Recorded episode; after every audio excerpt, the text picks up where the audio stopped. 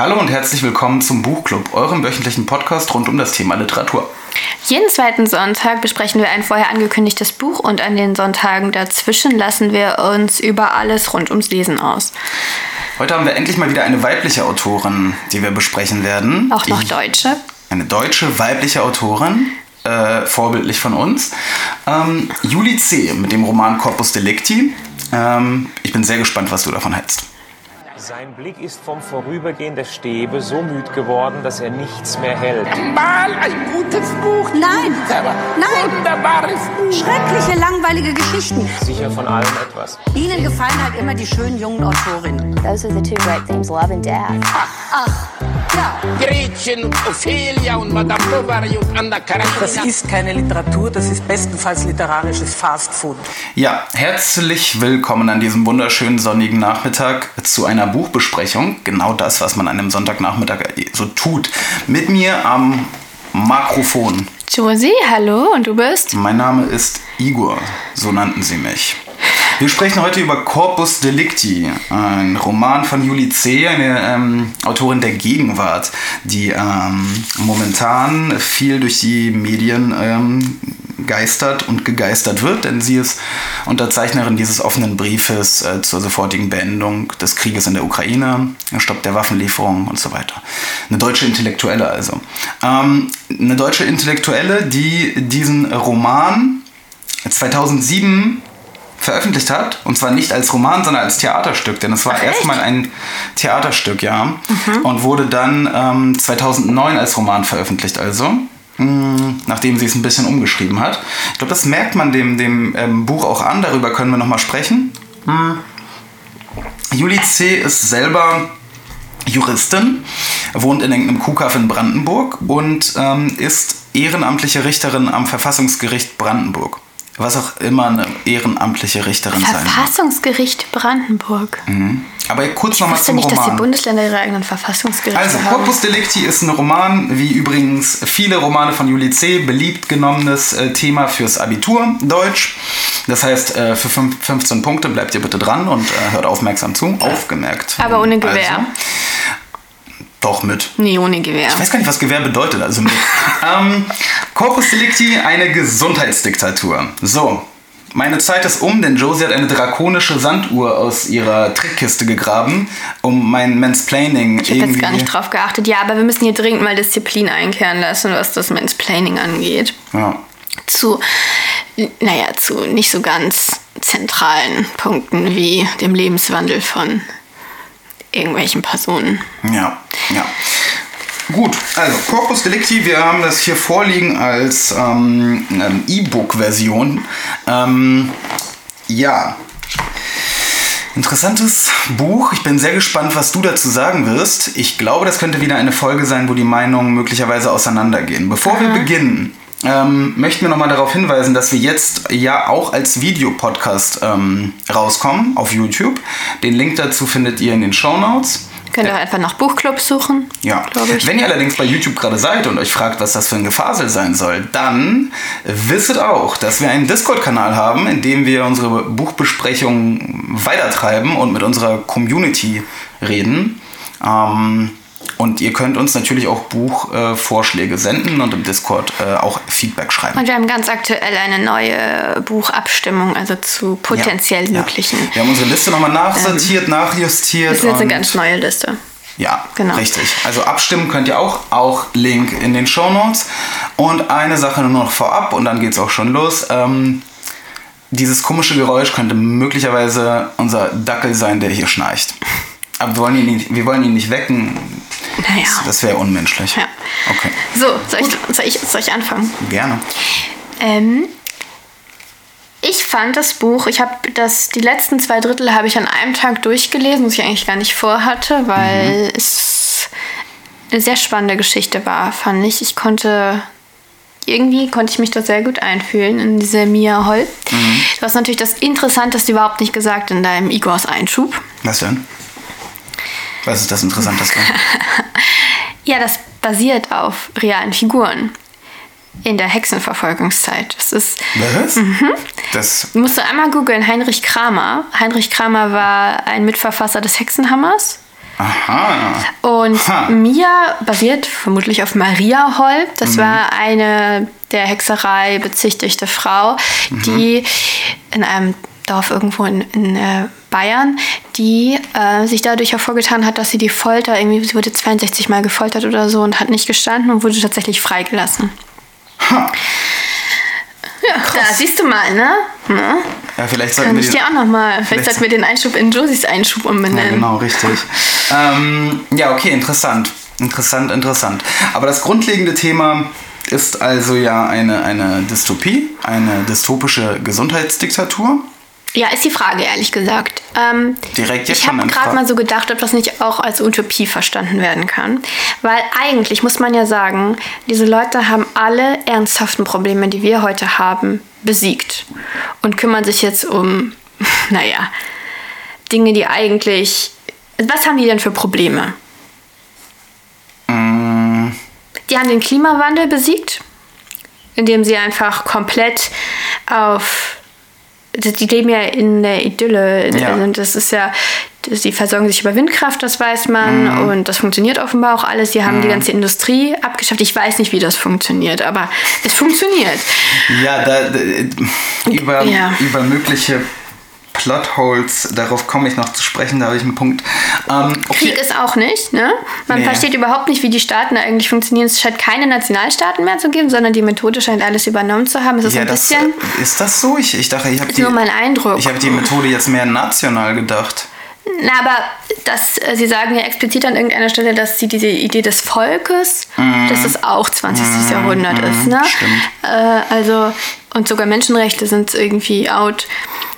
Ja. Nur noch die Methode ist also so als, als ultimative, also wird ja nicht als Ideologie verstanden, sondern eben als ja, der gesunde Menschenverstand, das, was noch bleibt, wenn man alles andere irgendwie weggekürzt hat. ja, alle tierischen Elemente Ja, oder so. was natürlich Was irgendwie. Quatsch ist. Also das mit, äh, also über Tier und Mensch können wir, wobei, ja, das ist eine interessante Frage mit, mit Tier und Mensch, ob das jetzt wirklich eine höhere Stufe von Menschlichkeit äh, ist oder von Zivilisation, was sie da erreicht haben. Aber erstmal muss man festhalten, so wenn man das mit unserer Welt jetzt vergleicht, ne, wir sind, wir hätten ja auch all das so seit 2007 hätten wir schon einiges erreichen können von dem, was die da erreicht haben. Warum? Ach so, weil das da erschienen ist. Ja, okay. Mhm. Ja. Und Ja. irgendwie stehen wir nicht besser da, finde ich, als die Methodengesellschaft, da jetzt dieser Methodenstaat. Okay, also die Frage, ob es überhaupt eine Dystopie ist, ähm, die, die findest du gar nicht so klar zu beantworten. Ja,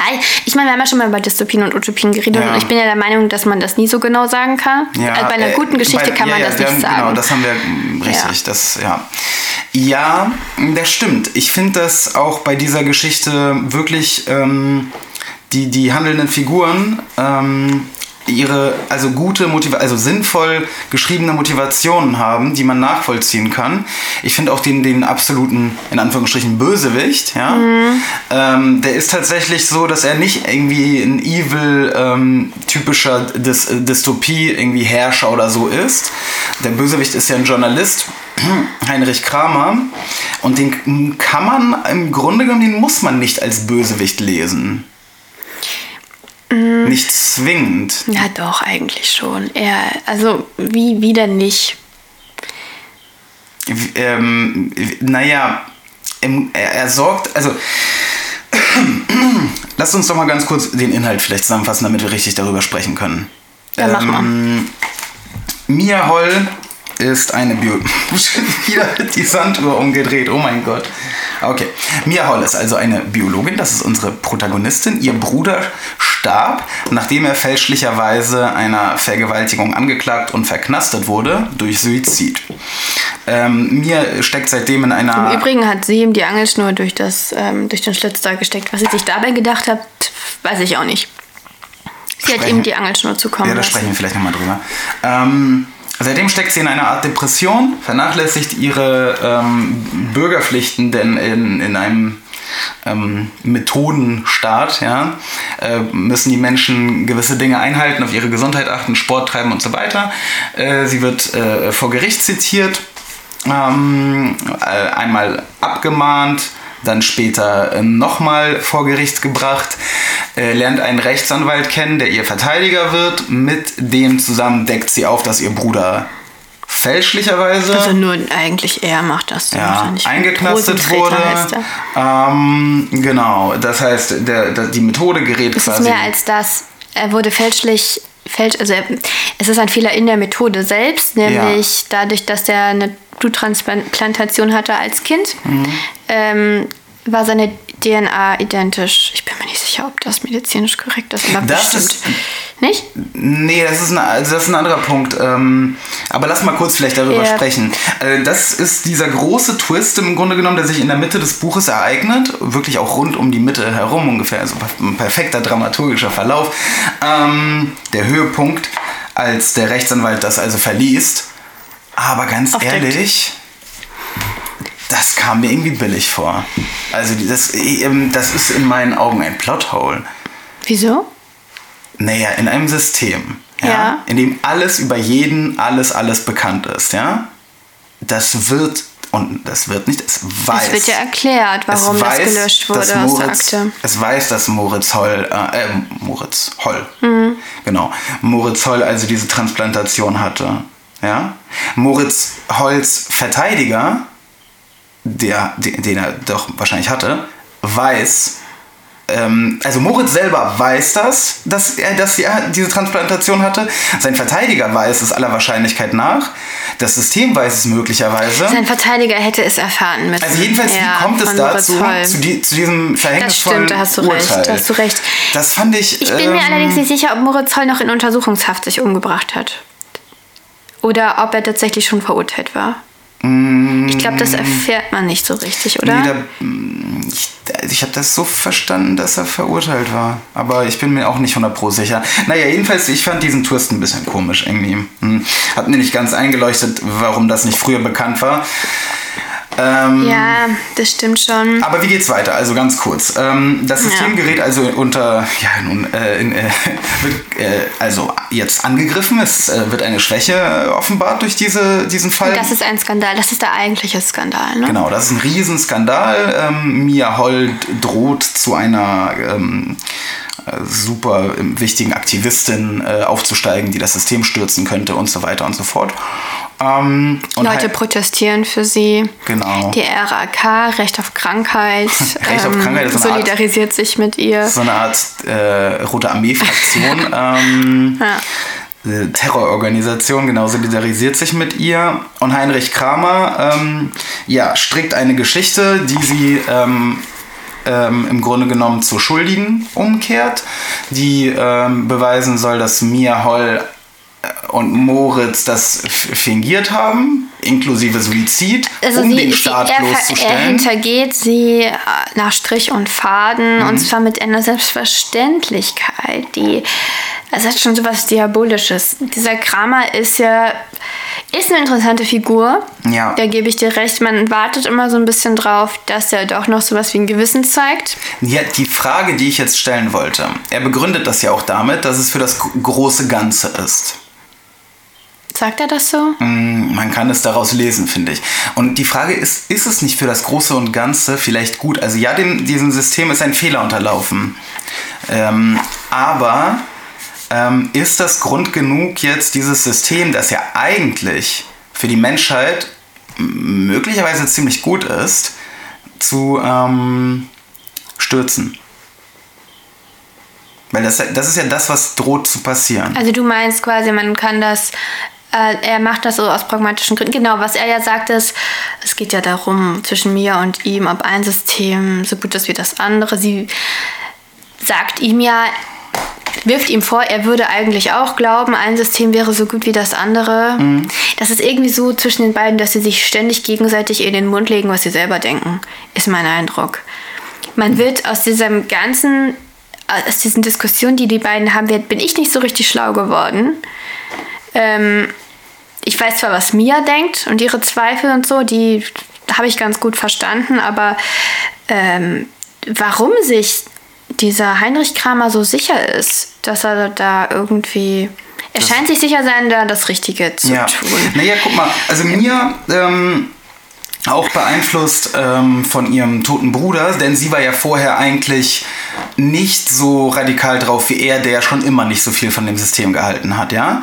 Aber sie wird ja im Verlauf des Buches quasi radikaler gegen das System. Ich habe hier so ein Zitat, das aber meiner Meinung nach zumindest diskutabel ist. Also, erst nannten wir es Christentum, dann Demokratie, Heute nennen wir es Methode. Immer absolute Wahrheit, immer das reine Gute, immer das zwingende Bedürfnis, die ganze Welt damit zu beglücken. Alles Religion. Weshalb sollte sich ein Ungläubiger wie Sie für eine Spielart des immer gleichen Irrtums stark machen? Das sagt sie zu Kramer. Mhm, das sagt sie zu Kramer. Die Frage ist, ist da zwischen Christentum zu Demokratie zu Methode nicht eine Weiterentwicklung äh, für die Menschheit, die es quasi rechtfertigt, dass ähm, diese neue Religion im Vergleich mit den alten die, die bessere ist. Es gibt keine Kriege mehr, der Klimawandel ist gestoppt, der Preis dafür ist halt ähm, individuelle Freiheit. Etwas Ich muss ehrlich gesagt sagen, ich sympathisiere auch mit der Grundidee. Ich fand das auch relativ plausibel, vor allem weil ich Moritz ziemlich dümmlich fand in seiner Argumentation. Ja, darüber müssen wir mal sprechen. Moritz als Figur, ne? Finde ich. Also soll er so sein? Ich hoffe. Der ist halt auch noch relativ jung. Das ne? stimmt. Also ich hoffe, Juli äh, C. wollte ihn so haben. So ein bisschen dümmlicher, 18-jähriger. Eigentlich ist er 27, aber. Ach so, ist er. Ja, okay. Nee, aber ich meine 18-jährig, das ist dieses Ja. typische Aufbegehren gegen das System. Ähm, man kommt Na, außer dass er halt Individualist ist, er hat ja keine Freunde da drin oder so. Er macht das ja nicht, er lässt sich ja nicht von anderen beeinflussen. Es ist ja nicht dieses jugendliche. Mhm. Nee, das stimmt. Nee, in, in der Hinsicht ist es ein bisschen weiterentwickelt. Aber diese ähm, Art und Weise, wie er sich auch gegenüber seiner Schwester verhält und so, ich finde das alles so, so fürchterlich infantil und irgendwie rauchen, um, um, um zu zeigen, wie cool das ist, äh, Ja. äh, seine Gesundheit zu schädigen, um quasi der, der Methode eins auszuwischen. Ich glaube tatsächlich, es Das gibt. ich alles albern. Es ist nicht ganz Apropos, unrealistisch, dass ähm, Leute sowas machen. Aber das als Freiheit zu bezeichnen, Ja, ist, ist- halt irgendwie Die Zigarette als ein bisschen zu kurz Die gedacht. Zigarette als Symbol für Freiheit ähm, ist auch interessant. Also ehrlich gesagt, ich verstehe schon, warum die, Die, die Zigarette Leute. als Symbol für Freiheit, das hat die Tabakindustrie seit, Ja, richtig. Seit, wie, seit, es, seit es sie gibt, ähm, gefördert, diese, diese Ja, und Idee. Idee, Ne? reprodu reproduziert die Idee. Ja, ist ja so. Kann man so sagen, ja, Na doch. klar, klar. Ähm, aber ähm, Was heißt sie reproduziert? Also, ja. Naja, in einer Art und Moritz Weise. macht es und ähm, Und Mia dann auch, aber Mia raucht das ja nicht als Akt der Rebellion, sondern weil sie Moritz riechen will. Das ist ja eine andere Motivation. ja, das ist alles irgendwie. Ähm, Also eigentlich, guck mal, es ist ja schon eigentlich ganz gut, dass nicht mehr geraucht wird. ja. in, der, in, der, in dieser Welt. Ne? Ja. Und dann ähm, die Welt aber als äh, ne, quasi als, als dystopisch darzustellen und die, die beiden positiven Protagonisten begehren gegen das System auf und demonstrieren das durchs Rauchen, ist doch irgendwie. Ja, es Das stimmt schon, dass das alles nicht so ganz eindeutig ist und das wahrscheinlich auch nicht so ganz eindeutig sein soll. Äh, Ich hatte bei den Gedanken nicht zu Ende geführt. Äh, Heinrich Kramer ähm, sagt ja eben, es stimmt nicht, dass alle Systeme gleich gut sind. Sie sind zwar nicht, also es, es gibt Systeme, in denen es, also in jedem System geht, sind einige zufrieden und einige unzufrieden, aber in unserem System sind halt relativ viele zufrieden. Ja. Heißt jetzt nicht, dass es das ideale System ist, dass kein besseres denkbar wäre. Nein. Aber es ist quasi so im Sinne von Konservativismus, ne? Mhm. Es ist eine ganz gute Idee, das so aufrechtzuerhalten. Und dafür ist er ja bereit, äh, Mia zu opfern. Ja. Also sie wird nicht nur. Die, es gibt ja keine Todesstrafe, sondern die Strafe ist ja einfrieren. Das wäre äh, eine der Strafoptionen. Aber zuerst mal wird sie gefoltert. Mhm. Gefoltert wird sie allerdings, ähm, weil sie das Geständnis nicht ablegen will. Die Frage ist, was wäre, was wäre passiert, wenn sie das Geständnis abgelegt hätte? Das Geständnis für diese ganze ähm, ne, Aktion, Mhm. die, äh, die quasi den Fehler des Systems offengelegt hat. Äh, Wenn sie gestanden Wenn sie hätte. gestanden hätte, wäre sie wäre keine Märtyrerin gewesen. Sie, äh, sie nicht und Moritz auch nicht. Und dann hätten sie sie einfrieren können. Sie haben sie ja nur deshalb nicht eingefroren, weil sie keine Märtyrerin aus ihr machen wollten. Ja, ja. Was ich dann, also ich finde diesen Rückgriff, diese Idee, das Mittelalter ist keine Epoche, das Mittelalter ist die Menschheit oder so. ich weiß nicht genau, wie, wie es- wie das Zitat war. Ja. Das finde ich richtig cool. Aber die Methode, die sich so auf die Aufklärung beruft und das eben auch ziemlich stringent eigentlich macht. Das ist doch, ist das nicht Aufklärung? Ist das nicht Aufklärung, wenn man sie ganz konsequent zu Ende denkt? Ist das nicht irgendwie das, wo man dann hinkommen würde? Es geht ja darum, dass das persönliche und allgemeine Wohl auf eine Linie gebracht werden sollen. Ne? Also die Idee, eigentlich sind die von Natur aus ähm, eigentlich streben die schon zum Einklang, aber ab und zu gibt es halt Fälle, wo das nicht übereinstimmt. Ab und zu sind Leute unvernünftig oder ab und zu sind sie egoistisch oder kurzsichtig. Und dann muss man das eben korrigieren. Und dafür hat man dann dieses milde Straf, diese sehr milde Strafjustiz ja eigentlich. Das fängt an mit diesen Güteverhandlungen, wo auch kein Ver- Strafverteidiger ist, sondern ein Vertreter des öffentlichen, des privaten, nee, persönlichen Interesses oder wie es heißt. Privat, ich bin mir gerade nicht sicher. Ähm, und also es sind ja viele Hürden. Es ist eigentlich ein recht mildes System, würde man denken. Naja, gut. Aber das ist letztendlich. Ja, am Anfang kommt es einem aber recht mild vor. Aber das ist Mhm. eben immer bei diesen ähm, paternalistischen Systemen so, ist jedenfalls mein Eindruck, die wollen ja nur das Gute. Aber sie sind so übergriffig darin, Mhm. dass sie eben sich nicht gut anfühlen, wenn man äh, die Person ist, um die sich da gekümmert wird. Also Sophie ist ja wirklich, ne, Sophie ist ja diese Richterin, die wir die erste Hälfte des Buches Mhm. sehen, die steht ja letztendlich für diesen guten, also für die Gutmütigen, gut, Ja. Gutwilligen in den dem System. Ja, Des Systems. und ich finde es eigentlich schade, dass der dann in der zweiten Hälfte nicht mehr da ist. Fand ich auch. Ich fand sie eine interessante ähm, Figur. Ja. Und, und sie will, also sie glaubt, ich denke, sie ist jemand, der, also sie glaubt an die Methode und an die Unfehlbarkeit der Methode. Anders als Kramer, der sich von Anfang an, er sagt ja am Anfang auch, das System ist menschlich und Fehler passieren. Das gibt er ja offen zu. Natürlich nicht im Fernsehen, aber äh, mir gegenüber.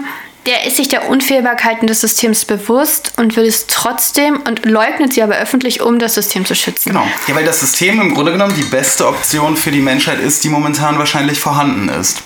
Und äh, das, das, das ist ja das, was ich sagte vorhin zu Kramer.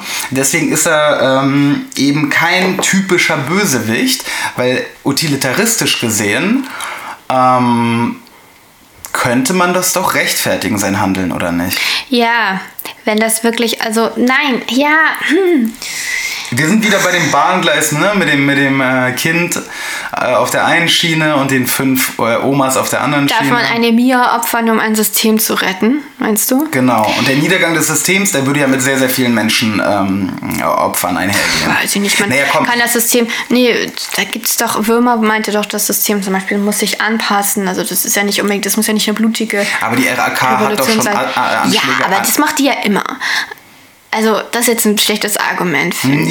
Nee, nee, ich finde, nein, nein. Es ist schon klar, dass ein Umsturz des Systems, wenn Aber es die- muss eben kein Umsturz wenn, sein. Ja, aber selbst eine Guck Anpassung. mal. Josie, wenn es nicht direkt zum Tod führen würde, dann würde es indirekt zum Tod führen, wenn man die individu- individuelle Freiheit dort lockert, äh, also an den Stellen. Es würde zum, zum Tod führen, weil die Leute nicht mehr so auf ihre Gesundheit achten würden. Zum Beispiel. Aber ist das nicht, ist das dieselbe Qualität, darf man das auf dieselbe Weise in die Waagschale legen wie ein gewaltsamer, einen gewaltsamen Tod? Weil wenn sich jemand dazu entscheidet, jetzt zu rauchen, dann ist das eben nichts mehr, na, das, das wird dann ziemlich kompliziert. Ja. Dies, aber er, er zieht diesen Würmer mit rein, seinen jungen Konkurrenten oder aufstrebenden ja, da, das Journalisten. ist vielleicht. Das ja, sieht nach einer persönlichen Ja, das, ähm, das stimmt. Da, da geht es Motivation nicht um das aus. große Ganze, um das Wohl der gesamten Ge Menschheit Da geht's oder um sein Wohl. Gesamtheit, sondern ja, und um das Unwohl des Würmers. Ja, er hat einfach. Ähm, ich Er meine, vernichtet ihn ja auch so ein bisschen als. ist Rache, als glaube ich. ja, ja, kann man sagen. Ja, er vernichtet ihn. Ja, Oder- deswegen. Also er vernichtet Würmer. Ja, Genau. Warum deswegen. Ja, das ist ähm, wiederum.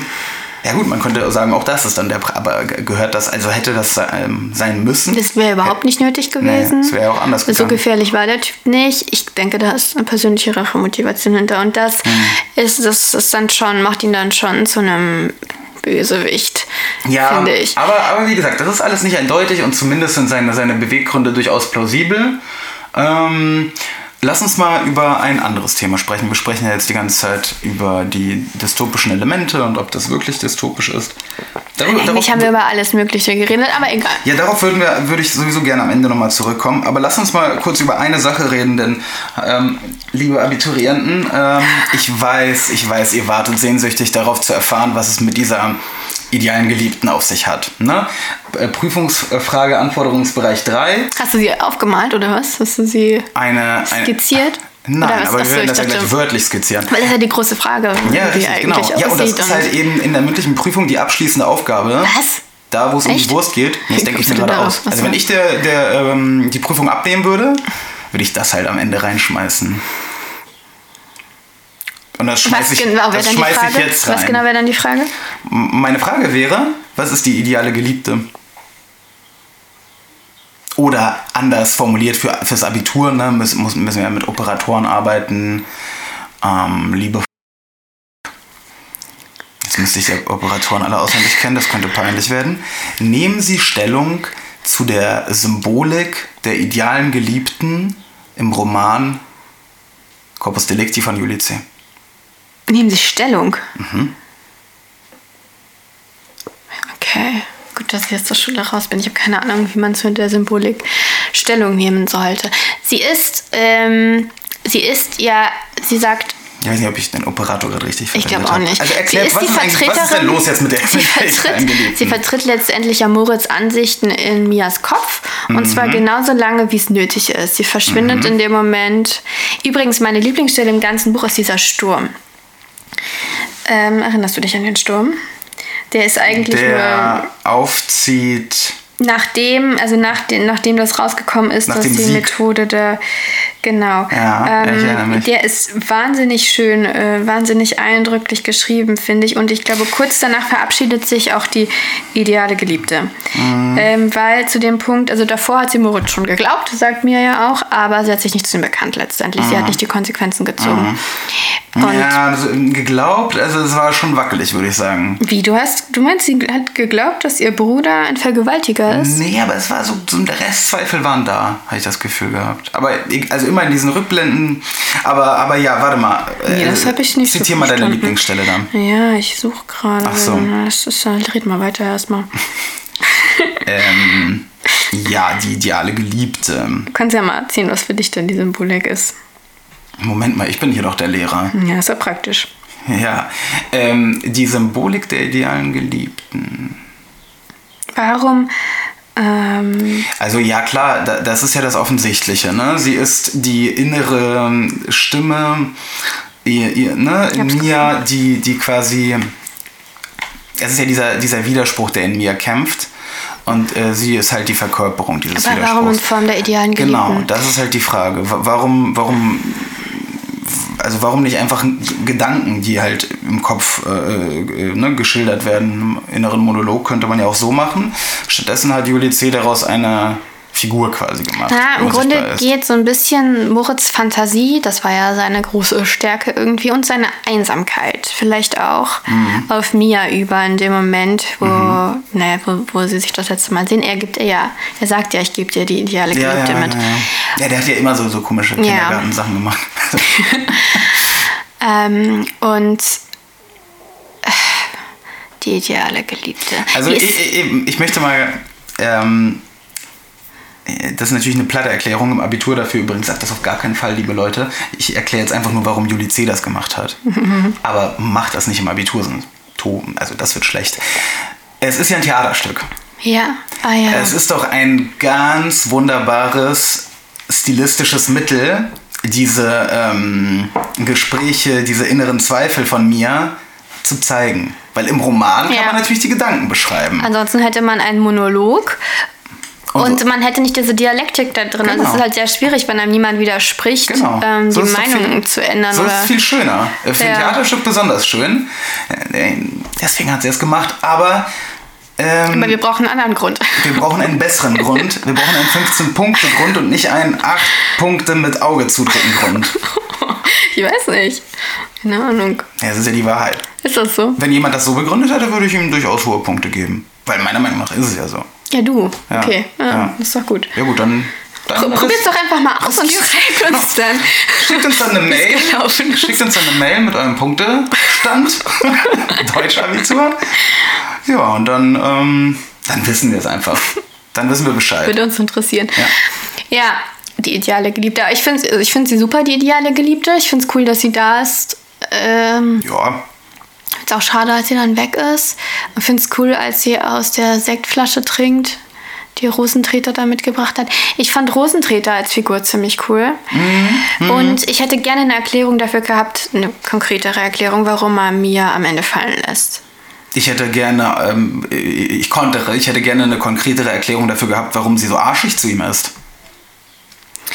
Er ist Sie- ihr einziger Freund ja, in dieser ja, Welt. Ja, allerdings. Ja, Warum weil. benimmt sie sich so? Warum übergießt, das war ja richtig schlimm. Warum übergießt sie ihn mit Sekt? Wie assi ist das? Ja, sie ist halt am verrückt werden. Na, sie hatte von Anfang das, an. äh, das ist auch keine gute Ja. Erklärung. Sie hatte von Anfang an, aber die Einstellung, sie hat eine gewisse Arroganz. Die einzigen Männer, Ja, äh, die einzigen Menschen, das sagt ja die ideale Geliebte zu ihr, deren äh, gegen äh, Gesellschaft sie nicht als Zeitverschwendung empfindet, sind ja Moritz und Heinrich Kramer. Ja, wollte ich gerade sagen, da, sie benimmt sie, sie ist ja zu diesem Heinrich Kramer netter als zu ihrem Verteidiger. Ja, und ganz ehrlich, das ist, also das ist irgendwie auch, warum lässt sie diesen Heinrich Kramer in ihr Leben? Ich kann Das ja find ich verstehen, dass er gut aussieht, ne? Aber Ja. so richtig, klar, sie ist einsam, aber ne, sie könnte sich mit Rosentreter Ja. das anfreunden, das wäre viel Ah, sinnvoller da als vielleicht das, sogar was noch sie mehr da tut. drin. Vielleicht wäre da noch mehr drin. Wie? Rosen Rosentreter? Nee, ich glaube, der ist, äh, der hat auch seine. Ja, ja. Äh, genau, Naja. ich wollte eigentlich auch noch über das Immunsystem sprechen. Über das Immunsystem. Weil, genau, das passt eigentlich jetzt ganz gut. Okay. Diese ganze Beziehung Kramer und Mia, ne? Mhm. Diese Romanze, die oh, ich keine habe eine wird. gute Idee. Ich, ich weiß, glaube ich, worauf es jetzt hinausläuft, aber erzähl. Worauf denn? Ne, erzähl weiter. Ähm, ich habe ich hab sie nicht verstanden, weil ich nicht verstanden habe, was. Also, ich konnte nicht richtig nachvollziehen, was Mira an Kramer so faszinierend findet. Mhm. Diese Geste mit der Teetasse, ja. Sie findet das cool, wie höflich. Also, diese Höflichkeit, das habe ich verstanden, dass das was Anziehendes hat. Diese Selbstkontrolle, diese Souveränität, das Mhm. Ja, verstehe ich alles. ja, ja. Aber dass sie dann in diese Teetasse, diese Symbolik rein, nicht Teetasse, sondern heißes Wasser, weil man trinkt keinen Tee mehr in dieser Welt, obwohl Tee wirklich gesund sein kann, ja. Das verstehe ich überhaupt nicht, warum sie keinen. Kräutertee mehr trinken. Über, über schwarzen Tee, schwarzen Tee dann vielleicht nicht, aber auch grüner Tee ist gesund. Also, Ja, ist jetzt mal gut mit deiner Teepropaganda Ähm, hier. aber sie trinken nur heißes Wasser, was natürlich ganz lustig ist. Und sie findet es richtig antörend, wie er ihr diese heiße, diese Wassertasse heißes Ja. Wasser letztendlich gibt. Ja. Kann man ja so sagen. Ja. Und ähm, interpretiert da rein, dass er ähm, alles, was er macht, ganz macht. Dass er einen Zweck verfolgt, dass er Mhm. irgendwas will und sie weiß halt nicht, was man in dieser Welt überhaupt wollen kann. Mhm. Ich verstehe, dass sie jemanden sucht, der einen Sinn im Leben sieht, weil sie eben keinen sieht. Aber ich sehe nicht, dass Kramer einen Sinn im Leben hat. Ich sehe nicht, dass sein Leben erfüllter ist als ihrs. Nein, das denke ich auch nicht. Also vor allem ihrs ähm, ähm, dreht sich ja, nachdem sie dann aus dieser depressiven Phase quasi rauskommt, darum halt diesen Fehler ne, des Systems dann zu beweisen.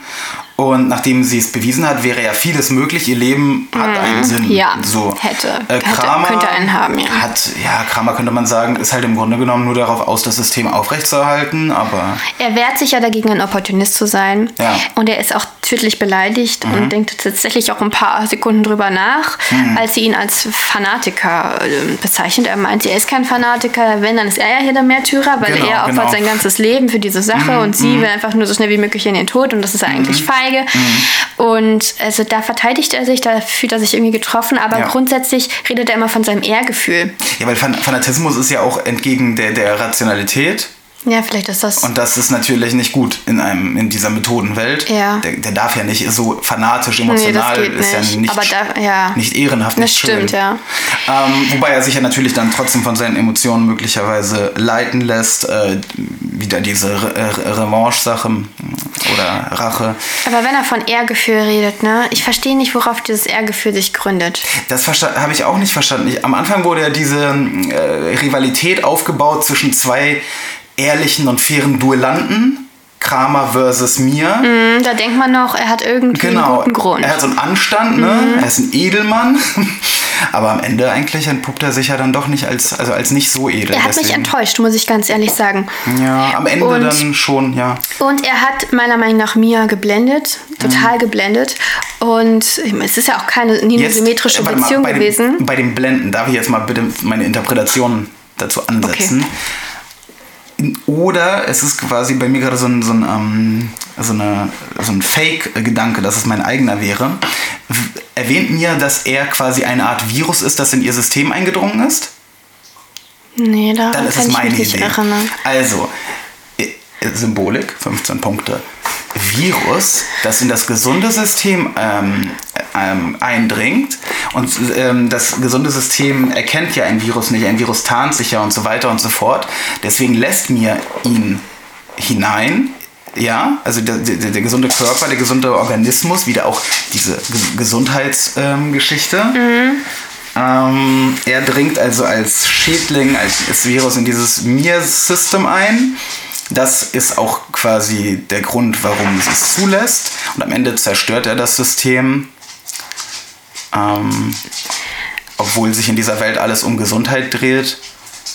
Und er ja quasi dafür einsteht, dass solche Dinge nicht passieren. Aber auf einer metaphorischen Ebene ist es ja genau das, was er mit dem Mir macht.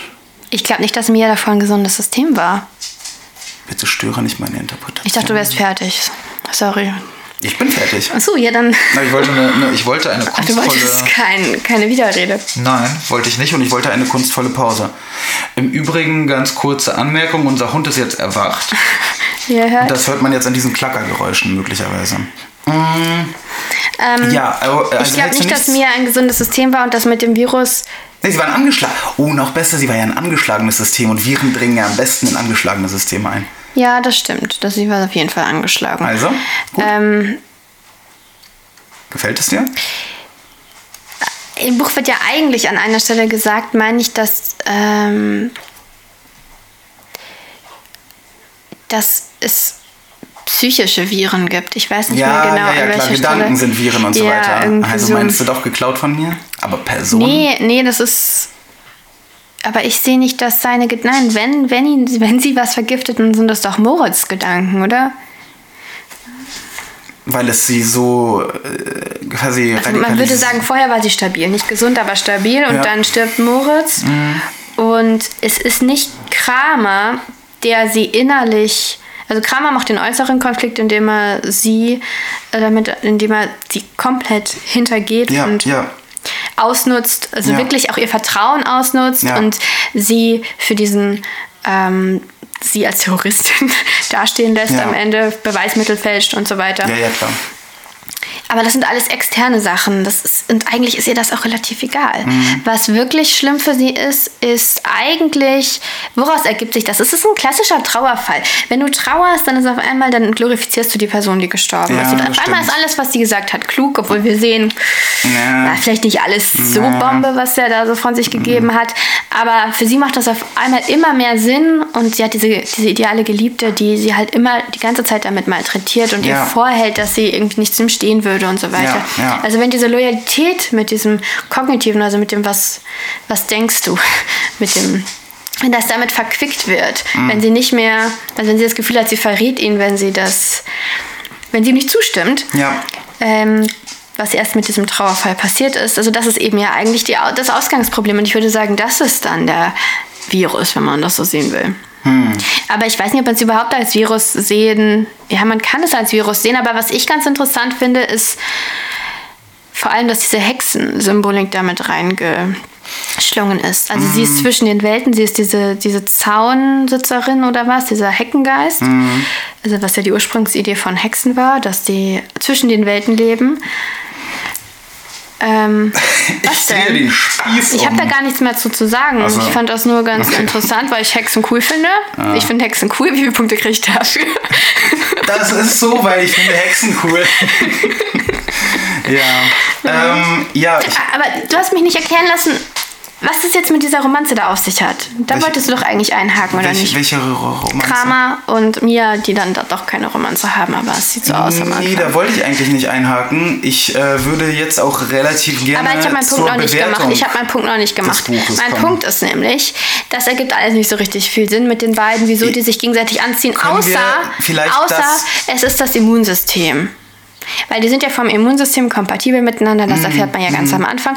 Und letztendlich zeigt sich darin doch, dass man sich komplett selbst verarscht. Der Grund dafür, dass Mia sich von Kramer so angezogen fühlt, also zwei Gründe. Ne? Ja. Erstens, er sieht gut aus, aber das tun viele. Zweitens, Ja. sie sind immunologisch kompatibel. Ja, es, Und das reicht. Sich, es zeigt sich ja auch bei Rosentreter, dass diese äh, immunologische Kompatibilität anscheinend was Wahres hat, denn äh, es äh, stellt sich ja heraus, dass diese Liebe von ihm, Dass sie nicht versteht, dass, dass sie er nicht da. versteht, das heißt, sie kann ja eigentlich überhaupt nicht seine Liebe sein.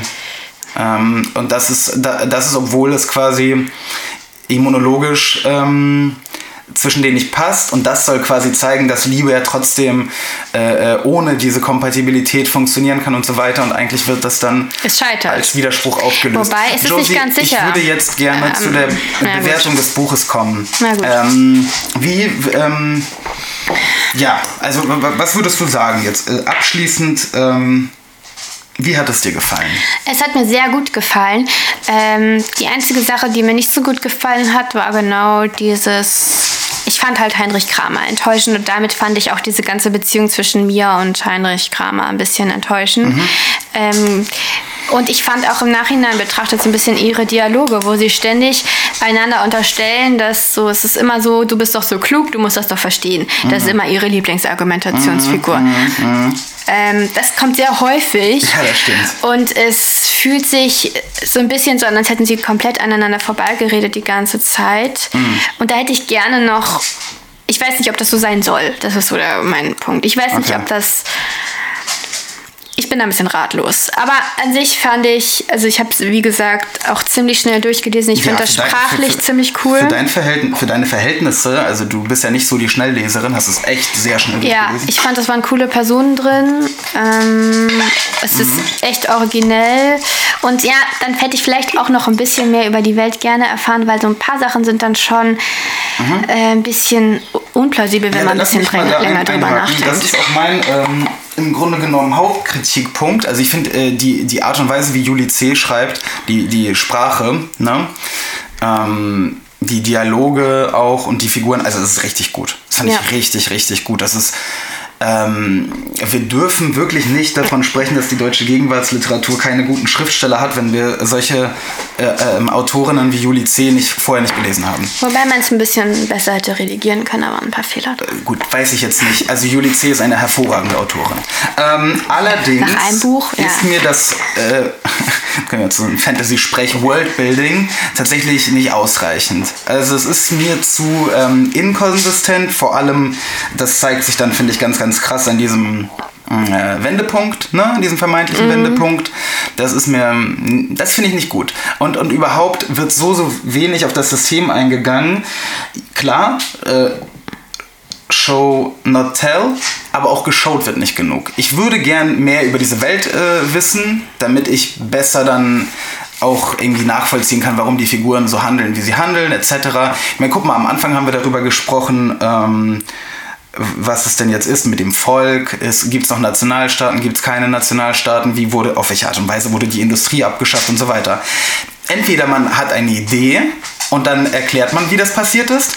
Wenn, aber ich, ich zum Beispiel habe keine Idee, wie man die Industrie abschaffen soll. Aber dann würde ich das halt auch nicht erwähnen. Also, ne, das finde ich irgendwie ein bisschen einfach. Diese, also so eine Welt äh, aufzustellen, das ist dann ein bisschen zu, ne, darüber haben wir schon manchmal gesprochen, kein gutes Worldbuilding, macht die Welt halt manchmal so ein bisschen kulissenhaft. Es ist eigentlich wie immer, wenn man lange oder wie häufig, wenn man lange über ein Buch der Gegenwartsliteratur nachdenkt. Am Anfang findet man es super und dann denkt man drüber nach und Mhm. es kommen immer mehr so Lücken, wo man sich denkt, das ist super, aber noch ein bisschen mehr. Supera wäre super. Super, ja, also für mich ist das auch die Plausibilität der Folter, wie sie, wie sie durchgeführt wurde. Wir Auch haben doch ja. Waterboarding Ja, zum ja. Beispiel, was, den, was dem Körper nicht schadet, was Ja. ich viel konsistenter finden also würde in diesem die ist, in- aufklärerischen in diesem aufgeklärten System und Folter? körperbezogenen Setting. Ja, ne? aber den Körper auch noch mit Elektroschocks zusetzen. Und sie hat ja schwierig. offenbar, also das hätte sich sich an, als hätte sie da bleibende Schäden von, also auch im Gehirn. Ja, ja, sie scheint ein bisschen behindert Ja. geworden zu sein. Und das ist ja nicht, Nein, das, das- ist auch nichts, was so ein System machen würde eigentlich eigentlich, nicht. Und, und warum das jetzt an den Geschlechtsorganen montiert werden musste, diese, diese Elektroden oder was auch immer, das habe ich auch das nicht ist- ganz verstanden. Ja, das ist äh, brutal klingt und schon- eigentlich zu viel des Guten. Und die Aufklärung hat halt wirklich einiges, also eigentlich hat die Aufklärung die Folter wirklich, ne, kann man ja bei Foucault lesen, Ja.